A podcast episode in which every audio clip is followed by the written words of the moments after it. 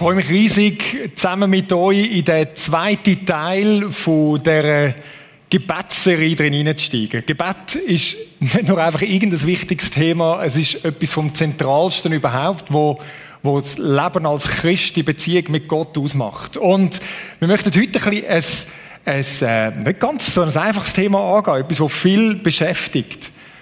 Ich habe es mal so überschrieben. Gebet, wieso ist es manchmal oder oft so unerhört, unerhört. Wieso ist es oft so, dass man merkt, wow, irgendwie scheint einfach nichts zu passieren. Was ist mit dem? Und meine Erfahrung ist, dass es für viele auch ein Stolperstein ist. Ich habe, ich habe verschiedenste Kollegen gehabt, also das sind immer noch meine Kollegen, aber die an dem gescheitert sind, wo, wo gesagt haben, Hallo, Gott handelt nicht und ihr Glaube und, und ihr Leben mit Gott am Nagel gehängt haben wegen so Sachen. Es ist nicht einfach irgendetwas, sondern ich glaube, es ist absolut etwas Zentrales. Die Frage, wenn es den Gott dann gibt, wieso handelt er so oft nicht? Oder ein bisschen anders formuliert, wieso funktioniert Gebet nicht? Und die Frage haben wir ja letzte Woche schon aufgenommen und haben gesagt, die Frage ist ein eine spezielle Frage. Eine, die uns ein in eine falsche Richtung lenkt. Wieso funktioniert Gebet nicht? Wieso funktioniert denn Gott nicht? Gott wird plötzlich zu einer Sache, wo dem dient, dass wir da wollen, dass das, was wir eigentlich möchten, passiert, oder? Also, und wir haben gesehen, Gott ist eben nicht einfach eine Sache zur Erfüllung von dem, was wir gerne hätten, er ist nicht einfach Mittel zum Zweck, so wie in einer Tauschbeziehung. Wenn du letzte Woche verpasst hast, schau auf Prisma TV nochmal nach. Sondern nein, er will die nähe Verbindung mit uns. Eine Gemeinschaftsbeziehung. Nähe, vielleicht sogar intim. Nein, Gott will eine Freundschaft und diese Freundschaft ist die Basis von allem, was wir uns überlegen zum Thema Gebet. Die Basis von dem, was wir heute anschauen wollen. Wenn die Frage da ist, wieso erhört Gott manchmal auch Gebet nicht oder scheint es so zu sein. Und das Erste, was mir wichtig ist, ist auf dieser Basis von dieser Freundschaft, von dieser näheren Beziehung die Frage zu stellen und zu sagen, was hat denn das jetzt mit der Erhörung von Gebet zu tun? Ich glaube, es hat viel mit dem zu tun. Freundschaft oder sonst nähere Beziehungen, wie zum Beispiel ältere Kindbeziehungen, das wäre ein eine asymmetrische Beziehung, oder? Was ist dort? Und das erste Statement heute Morgen, und das ist mir ganz wichtig, ist, Gott will unsere Gebet erhören. Gott gibt gern. Er gibt unheimlich gern. Ich will euch kurz über, übergüssen mit ein paar Verse. Einfach ein paar Texte, die das ausdrücken. Jesaja 65, 24, dort heißt ehe sie rufen, will ich antworten. Während sie noch bitten, werde ich handeln. Also, Bevor wir überhaupt etwas gesagt haben, ist Gott schon in den Startlöchern und sagt, ich will etwas tun. Oder Epheser 3,20. Gott kann viel mehr tun, als wir bitten oder uns überhaupt vorstellen können. Ich kann mir recht viel vorstellen, muss ich zugeben. Er kann viel mehr tun als all das. Nochmal ein anderes Statement. Dort äh, Römer 8, 32. Dort heißt es vorher, er, wo seinen eigenen Sohn nicht verschont hat, wird er uns mit ihm nicht alles schenken. Ja, wie viel schenkt er uns? Alles. Steile, steile Aussagen. Im Lukas-Evangelium 1531, dort ist die bekannte Geschichte von dem Vater mit seinen zwei fehlgeleiteten Söhnen. Und dort sagt er zu seinem älteren Sohn, Sohn, du bist immer bei mir. Alles, was mir gehört, gehört dir. Und eine Aussage für das, dass wir Erben sind, all das, was Gott gehört, gehört uns. Das macht ja wirklich so. Gott gibt gern und in Fülle. Das ist außer Frage. Und man könnte das vielleicht zusammenfassen mit einem Text, wo ich eine von der faszinierendsten, scheint simpelsten Aussagen in der Bibel sind, aber faszinierendsten. Gott ist Liebe. Gott ist Liebe in Person. Und das fasst das so wunderbar zusammen. Das ist im 1. Johannesbrief 4,16. Wir haben erkannt, dass Gott uns liebt. Ich hoffe, dass wir das erkannt haben. Und wir vertrauen fest auf diese Liebe. Das ist die Verbindung. Und jetzt das Statement. Gott ist Liebe. Das ist eine radikale Aussage, Leute. Vielleicht mal ein anderes Mal darauf einzugehen. Gott ist die Liebe in Person. Und wer in dieser Liebe bleibt, der bleibt in Gott und Gott in ihm. Und das sagt mir, Gott will erhören. Gott will unser Gebet, das, was wir zu ihm bringen, das will er erhören. Und jetzt etwas Provokatives. Er kann manchmal unser Gebet nicht erhören. Keine Panik. Jetzt haben die Leute, oder? Jetzt hat er einen Doktortitel, jetzt ist er durchgeknallt, wird zum Heretiker, zum Ketzer, der sagt, Gott kann etwas nicht. Wir haben einen allmächtigen Gott, der kann alles. Ja, absolut. Was meine ich damit? Gott kann manchmal nicht. Wieso? Weil er Liebe ist. Das ist nicht das Können, hat Fähigkeit nicht dazu, sondern will Liebe sein Charakter ist, will Liebe seine Natur ist, will Liebe sein innerste Wesen ist, kann er nicht entgegen dieser Liebe handeln. Verstehen wir das? Und da haben wir verschiedenste Verse, könnte man jetzt auch eine kleine Studie machen in der Bibel, wo es in der Bibel heißt, Gott kann nicht. Zum Beispiel, Gott kann nicht lügen.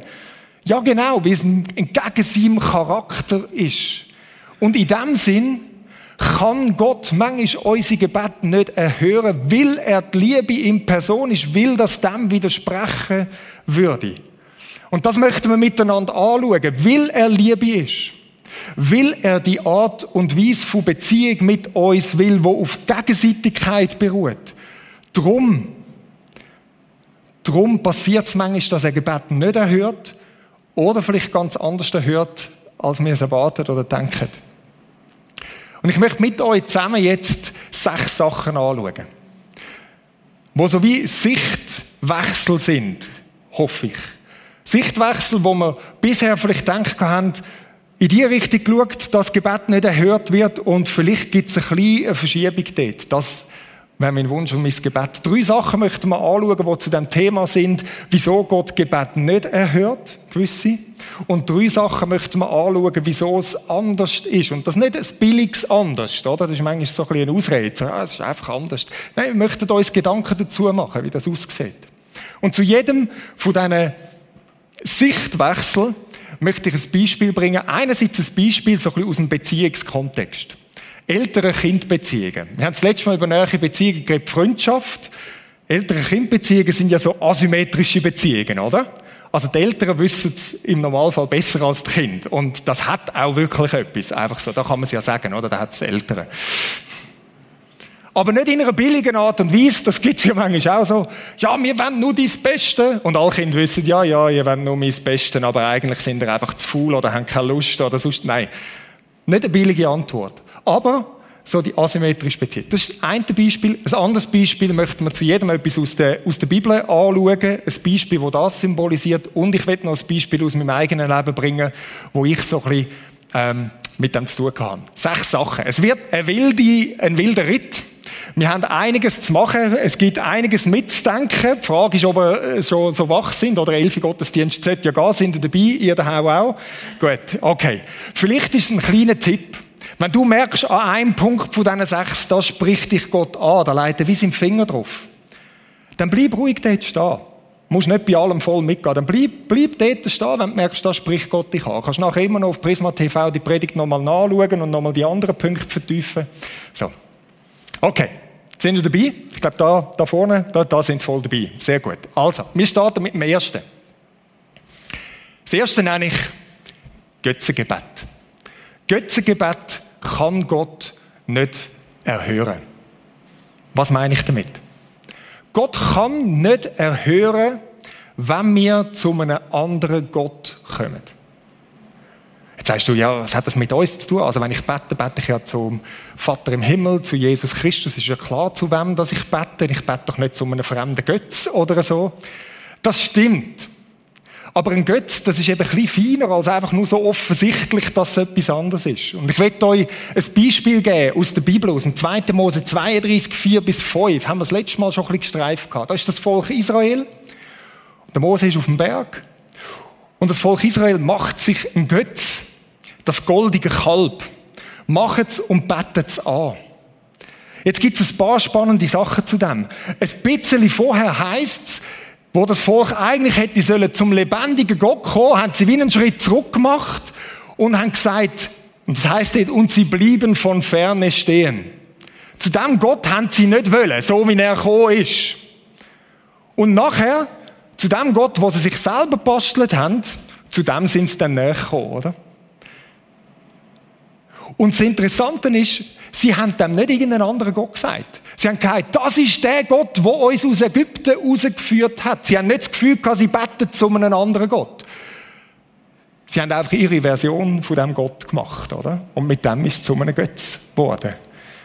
Das passiert uns häufiger, als man vielleicht denkt. Darum, ich habe kein goldiges Kalb mitgenommen, sondern ein herziges Sparsäule extra für uns Schweizer.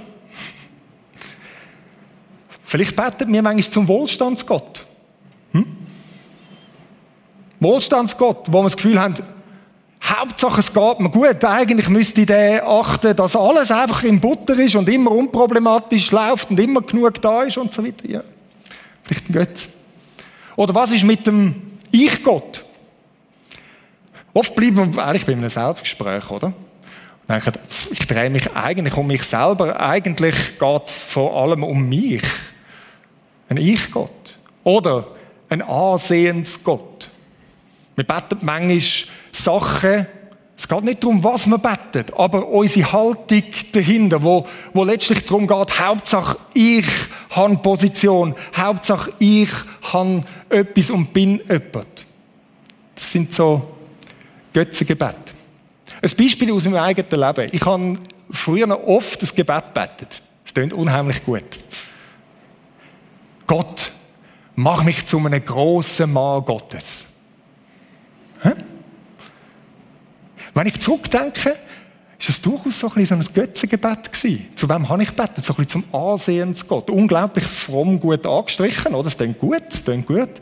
Aber eigentlich ist es, ich will jemand sein, ich will jemand sein und es ist wie zu einem Götzengebet gekommen. Wenn jetzt Gott das Gebet erhören würde, würde das entsprechend seiner guten Absicht entgegen seiner Liebe sein. Wieso? Ja, weil Liebe immer Beziehung zum Ziel hat. Gottes Absicht ist die Beziehung. Wenn ich jetzt also eigentlich in eine falsche Richtung bete, zu etwas, wo ich sage, ich will gross rauskommen, und er entsprechend handelt, dann würde mich ja das dort drin bestätigen und es würde eben nicht zu der Verbindung kommen, wo eigentlich seine Absicht ist. Götzengebet. Das ist das Erste. Das Zweite. Killergebet. Was meine ich mit Killergebet? Ich habe etwas Wunderschönes mitgenommen. Das Katana so. Mm, Killergebet. Killergebet sind, Gott kann kein Gebet erhören, wo uns schaden würde. Was meine ich damit? Ich will euch eine kleine Begebenheit geben von meinen Kindern, die noch klein und herzig sind. So. Jetzt sind sie gross und stattlich.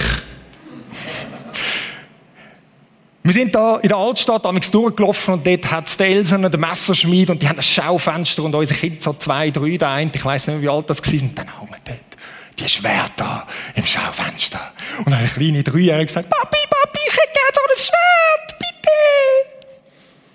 Und ich als guter Vater habe natürlich gerade ein Schwert gekauft, so ein Katana, und sie sind heimgegangen und haben sich Ärmel und Beinli abgehackt. Nein, natürlich nicht. Oder? Wäre ich ein guter Vater, wenn ich ihnen das Schwert geschenkt hätte? Nein. Nein. Ich würde sagen nein. es wäre wär nicht gut gekommen ich bin froh, dass ich meine Kinder noch habe. In der Bibel sehen wir so Sachen an verschiedenen Stellen. Nicht so offensichtlich wie jetzt vielleicht mit dem Schwert. Aber Jesus sagt das mal zu seinen Jüngern in Johannes 16, Vers 12. Dort haben sie gesagt, zeig uns mehr, das und das und das. Und dann hat er ihnen doch zur Antwort gegeben, ihr vertraget es jetzt noch nicht. Eine spannende Antwort, oder? Ihr vertraget es jetzt noch nicht. Er hat nicht gesagt, nein, das will ich euch nicht geben. Genauso wie ich ich glaube, jetzt, vielleicht langsam, würde ich ihnen eins schenken, wenn sie es noch würden wollen. Ich müsste mal genauer darüber nachdenken. Aber dort haben sie es sicher noch nicht vertreibt. Und Gott sagt das manchmal zu uns. Ihr verträgt es noch nicht. Im Moment könnt ihr noch nicht damit um. Ich würde euch das gern geben. Ich will euch das auch geben. Aber nein, ihr verträgt es. Ihr verträgt es noch nicht. Persönliches Beispiel, das gleiche wie vorher. Das Gebet, oder?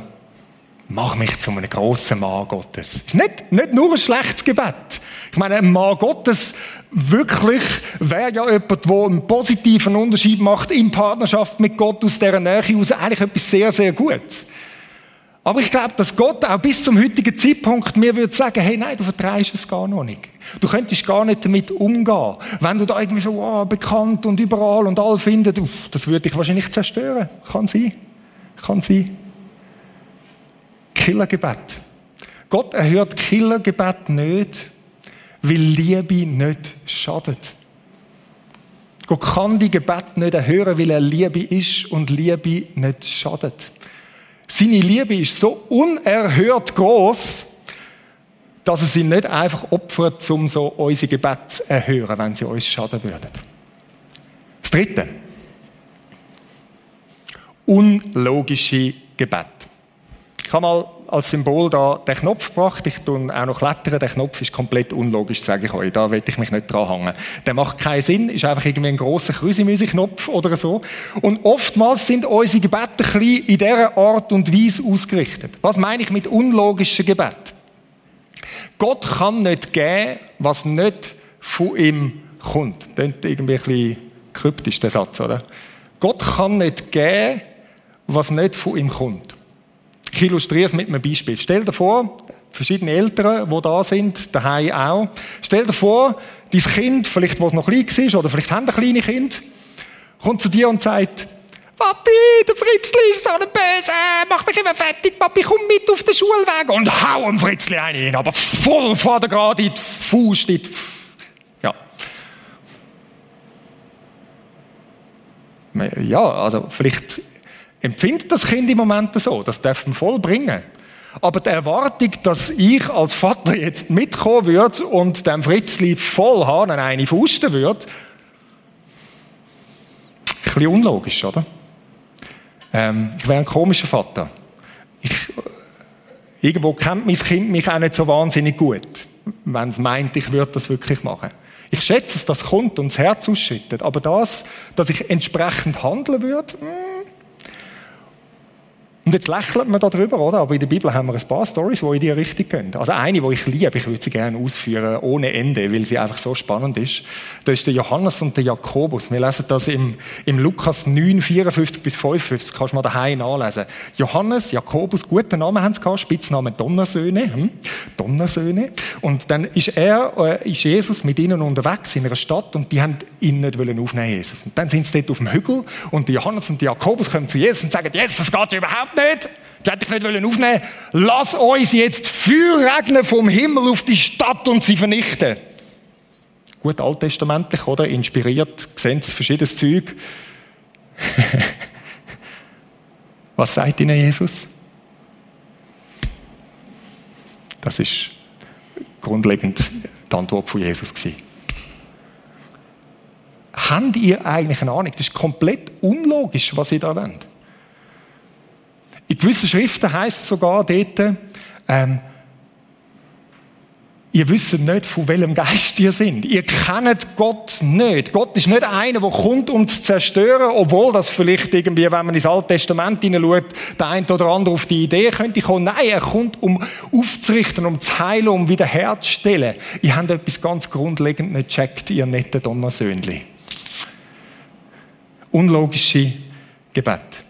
Unlogische Gebet. Ich möchte euch ein Beispiel geben aus, aus meinem Leben. Ähm, in meinem Leben ist so das Thema Sexualität immer wieder ein Thema gewesen, wo ich einfach ah, überfordert bin, mit dem umzugehen und so weiter.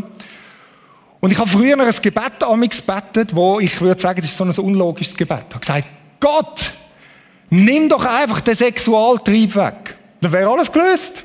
Wäre alles gelöst. Ja, aber Gott als guter Vater, das ist doch komplett unlogisch. Er gibt etwas Gutes. Wieso soll er das Gute wegnehmen? Es geht nicht um das. Wenn Gott das machen würde, würde keinen Sinn machen. Er kann unlogische Gebete nicht erhören. Wieso? Weil Liebe nur Gutes gibt. Und er ist die Liebe in Person. Unerhört große Liebe. Das sind die drei gewesen, was darum geht, dass Gott Gebet nicht erhören kann, nicht erhören tut in die Richtung. Jetzt möchten wir noch drei Sachen anschauen, wo es darum geht, dass er Gebet vielleicht ganz anders erhört, als wir es denken. Und nicht einfach nur als eine billige Ausrede. Das Erste, was wir anschauen wollen, nenne ich mal eine Saaterhörung. Was meine ich damit? Ich nehme mal das Symbol da. Das ist ein Eichel, einfach in Großformat, kleine Eichel. Wir beten Gott manchmal oder bitten ihm um eine Eiche, der majestätische große Baum. Gott, gib uns eine Eiche, so im Bild gesprochen. Und er hört unser Gebet und druckt uns eine Eichel in die Wand. Saatform. In dieser kleinen Eichel ist die ganze Eiche schon vorhanden, aber in Saatform. Es heißt, Jetzt nehmen wir das und in Partnerschaft mit Gott machen wir etwas mit dem, wo er gegeben hat, damit es zu dieser Eiche wird. Versteht ihr das? Und das ist etwas, wo uns ganz oft nicht so recht passt. Wir hätten gerne einfach die Eiche. Gott erhört im Prozess mit uns. Und das ist manchmal einfach nicht auf unserem Plan. Aber wenn die Beziehung ist, wo wir das letzte Mal darüber geredet haben, von Freundschaft, dann ist das etwas extrem Gutes, dass Gott das im Prozess mit uns erhört. Nochmal ein Beispiel von Kind. Die Kinder kommen zu der Mutter und sagen, Mami, Mami, wir hätten so gerne eine Baumhütte. Bitte, bitte, bitte, gib uns eine Baumhütte. Und es könnte sein, dass sie ins Bett gehen, am nächsten Morgen aufstehen und tada, es ist eine Baumhütte im Baum. Das Mami hat die ganze Nacht Baumhütte gebaut. könnte sein. Ist auch nicht schlecht. So. Aber wahrscheinlicher ist, dass es ein bisschen anders läuft. Wir hätten gerne eine Baumhütte. Hey, so gut. Schau mal, da haben wir Material, da haben wir Holz und Hammer und Nagel und dann gebe ich euch noch ein paar Tipps und ich bin im Fall auch noch dabei und zusammen bauen wir jetzt die Baumhütte. Im Prozess. Erhörung im Prozess. Und das ist etwas tiefst Biblisches. Schau auf die erste Seite der Bibel. Du findest es querbeet, aber schon auf der ersten Seite der Bibel, wo es um die Schöpfung geht. Das ist interessant. Manchmal haben wir das Gefühl, Gott hat dem Menschen einfach so die wuff, perfekte Welt, völlig fertig, alles ist da, endgültig, da hast du es mit einem Mäschchen rundherum. Nein, er hat das anders gemacht. Er hat gesagt, ich schaffe, ich pflanze einen Garten, eine interessante Formulierung. Ich setze euch Menschen drin und jetzt bebaut, bewahrt in Partnerschaft mit mir. Macht etwas draus. Vielleicht hätte Adam und Eva auch gern gehabt, dass gesagt, dass, dass Gott ihnen einfach da, haben eine Villa und einen Pool und eine Mikrowelle, voilà, alles gut. Nein, Mikrowelle ist out. Okay, also einfach alles gut. Aber nein, hat er nicht gemacht. Er hat gesagt, ah, look, das könnt ihr alles zuerst noch erfinden. In Partnerschaft mit mir bebauen, bewahren. Das ist ein Prozess, wo wir miteinander dran sind. In meinem eigenen Leben, das Beispiel, das ich vorher gebracht habe, könnte man gut als Beispiel bringen. Zu dem Thema Sexualität. Ich habe verschiedenste Phasen gehabt, wo es wirklich irgendwie so suchtartige Sachen angenommen hat. Einfach so eine kleine Randbemerkung. Das Thema ist nicht einfach abgeschlossen. Manchmal müssen das Pastoren sagen, oder? Weil man so auf einem Podest ist. Nein, das ist immer noch ein Kampfthema. Aber es hat Zeiten gegeben, wo es wirklich suchtartig war. Und dann ist das Gebet so, befreie mich von dieser Sucht. Und Gott hat das schon gemacht bei verschiedensten Leuten. Aber er macht es nicht immer. Wieso? Weil es vielleicht den Prozess braucht. Anzuschauen, was ist denn das, wo das auslöst? Was muss denn in dir drin verändert werden? Dass er mit mir in den Prozess hinein will, zum sagen, fang an und lern Nein sagen, übernimm Verantwortung, setz Grenzen, tun dich mit Leuten verhängen, die dich weiterbringen und so weiter. All der Prozess braucht es. Manchmal brauchen wir einfach nur die Erhörung. Das gibt's. Aber ich glaube, ganz oft braucht man auch die Erhörung mit dem Prozess hin zu dieser Erhörung. Und das ist keine billige Ausrede. Es zeigt etwas vom Charakter von Gott und gleichzeitig formt es uns hin zu ihm, wenn die Beziehungsziel ist. Saaterhörung. Weil Liebe uns einbezieht. Wir hätten gerne den Automat. Aber es ist eine Beziehung. Und darum sind wir mit einbezogen. Das nächste. Die Bambuserhöhung. Bambuserhöhung, ganz etwas Tolles. Ich bin weder Biolog noch Gärtner, aber ich habe das letzte Mal bestätigt bekommen, dass es nicht so abstrus ist. Bambus. Pflanz mal Bambus, macht scheinbar niemand, weil es Unkraut ist, hat mir ein Gärtner gesagt, aber pflanz mal Bambus. Du pflanzt es und es passiert einfach nichts. Es passiert überhaupt nichts. Du siehst nichts. Du hast das Gefühl, das Pflänzchen ist so längstens verreckt. Hm? Verreckt. Tot. Geht gar nicht. Irgendwie verfaulen die Erde. Aber es stimmt eben nicht, dass nichts passiert. Du siehst einfach rein gar nichts. Unten macht der Bambus ein gigantisches Wurzelwerk. Der ist permanent am Wachsen und am Tun, einfach in die verkehrte Richtung aus deiner Sicht. Und dann irgendwann macht und dann nachher wächst der Bambus in einem Tempo, wo einem also irgendwie die Luft weglässt. Was meine ich da damit? Da könnte man jetzt vieles dazu reden. Ich will einen Schwerpunkt bringen. Bambus erhöre Gott erhört im Prozess auch mit anderen, nicht nur mit uns. Das heißt, wenn wir Sachen beten, dann ist er längstens dran, aber oftmals sehen wir es nicht, weil eben auch andere Menschen in diesem Prozess sind. Was ist das Beispiel für das? Ähm, das Beispiel von uns früher am Küchentisch, Kind am Tisch, und dann sagt der, der eine zum anderen oder zu mir, sagt, Papi, mach, dass der John will teilen. Ja, schwierig, oder? Also ich kann machen, dass er muss teilen. Aber das ist nicht ganz das Ziel von dem, was ich will mit ihm, oder? Ich kann nicht machen, dass er will. Weil das hat ja mit einer Freiwilligkeit zu tun. Ich kann einen Prozess mit ihm gehen und hoffentlich passiert es, dass das dort hinkommt.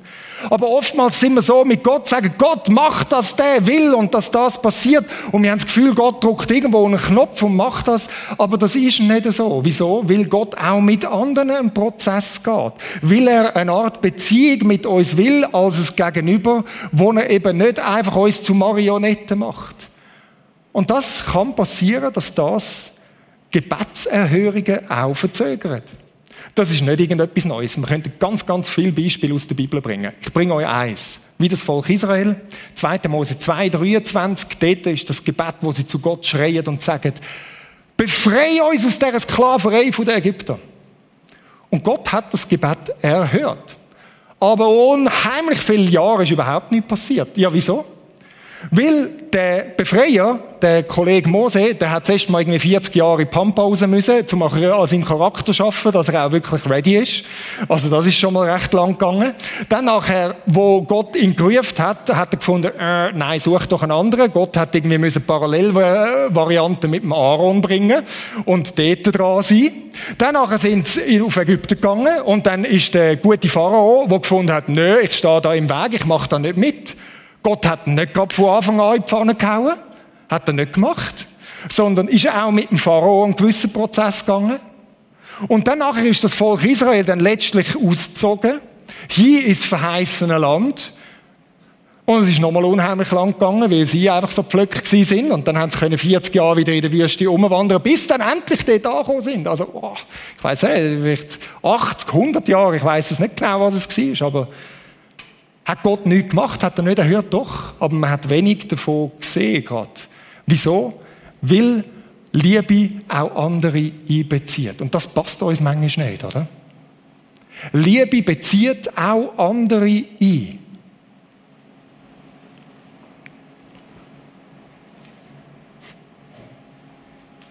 Ein persönliches Beispiel noch. Ich habe früher ganz oft betet, Gott macht, dass sich so und so bekehrt dass der und der oder die und die zum Glauben kommt. Und das Herz dahinter ist voll gut. Und doch ist es eigentlich ein Gebet, das noch gar nicht so einfach kann erhört werden. Gott drückt nicht auf den Knopf und zwingt jemanden dazu ins Lieben. Das geht gar nicht. Es ist etwas Freiwilliges.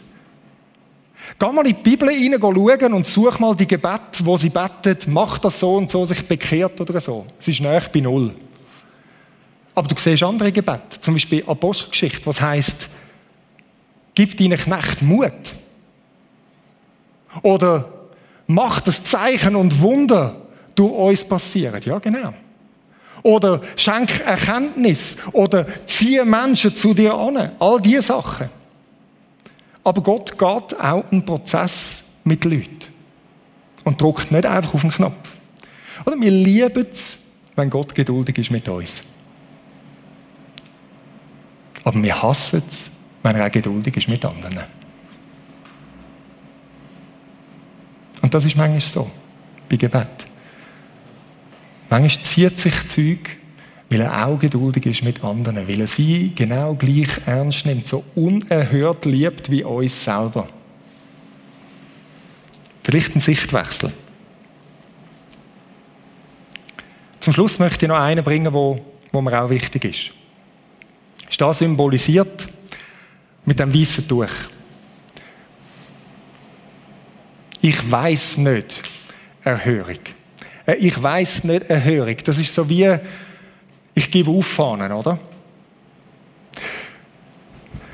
Was jetzt falsch wäre, ist, wenn man die fünf Sachen, wo ich jetzt darüber geredet habe, nimmt und denkt, jetzt muss ich mich anstrengen und genau das richtige Gebet formulieren, ja nicht irgendetwas falsch machen, damit es jetzt funktioniert. Nein, das war nicht die Absicht. Die Absicht war zu zeigen, wie ist denn Gott und das mehr zu verstehen.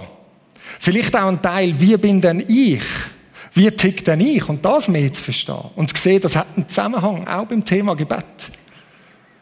Aber es gibt ganz viele Sachen, wo man jetzt nicht einfach in ein Schema X reinpressen und sagen, ja, so und so ist es halt und drum. Und es wäre auch falsch. Ich glaube, es hat Leute da, die jetzt da durchgegangen sind und sagen, das sind gute Gedanken, aber es passt nicht so richtig auf meine Situation. Völlig zu Recht. Die Idee ist nicht, das Problem von unerhörten Gebet ein für alle Mal zu lösen. Es soll Anregungen geben, vielleicht in eine andere Richtung zu denken. Aber es gibt mehr als genug Sachen, wo du sagst, ich weiß nicht, wieso. Wieso ist das passiert? Tragische Ereignisse, ob es Krankheit, ob es Tod, ob es sonst irgendetwas ist, das können wir nicht einfach so lösen.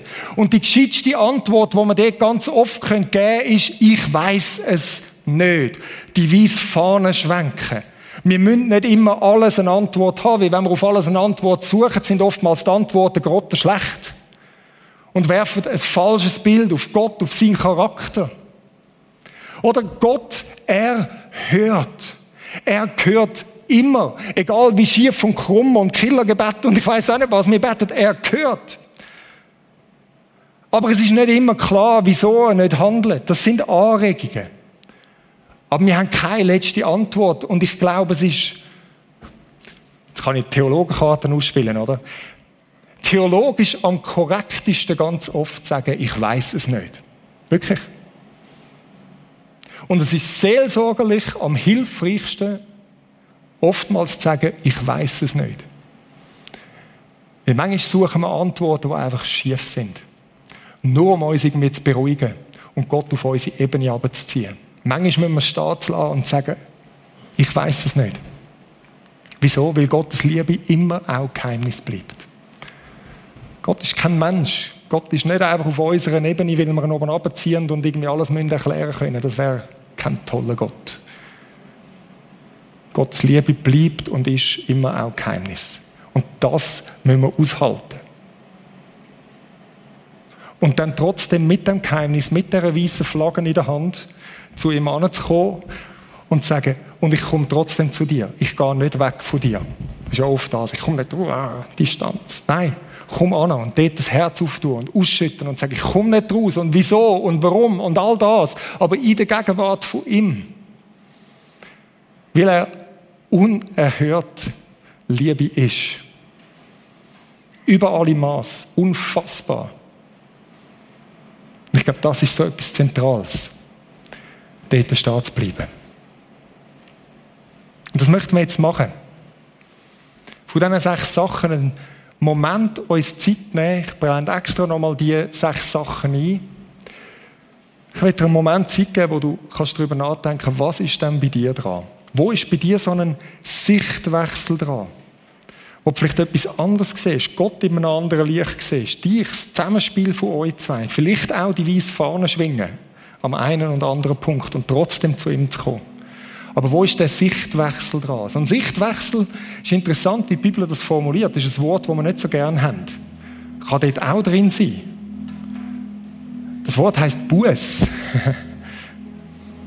Buße. Oder Umkehr. Das heißt, es Umdenken, 180 Grad. Ich habe in die Richtung gedacht, egal was es ist von diesen sechs.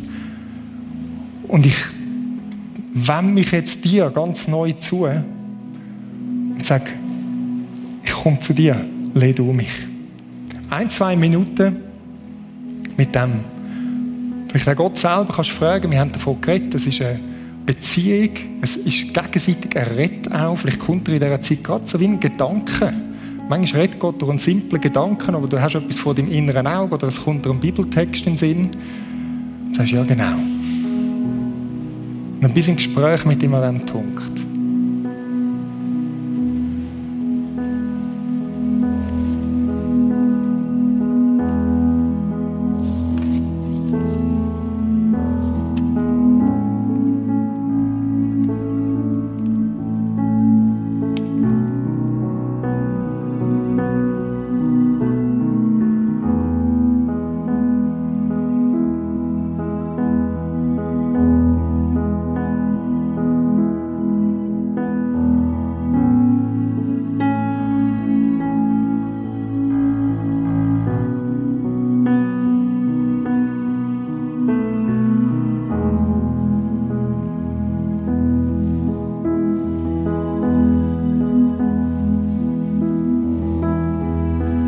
Vater, du bist ein guter Vater, durch und durch. Viel besser, als wir uns das jemals vorstellen können. Deine Liebe ist so unerhört groß, dass du manchmal auch unsere Gebete nicht erhörst.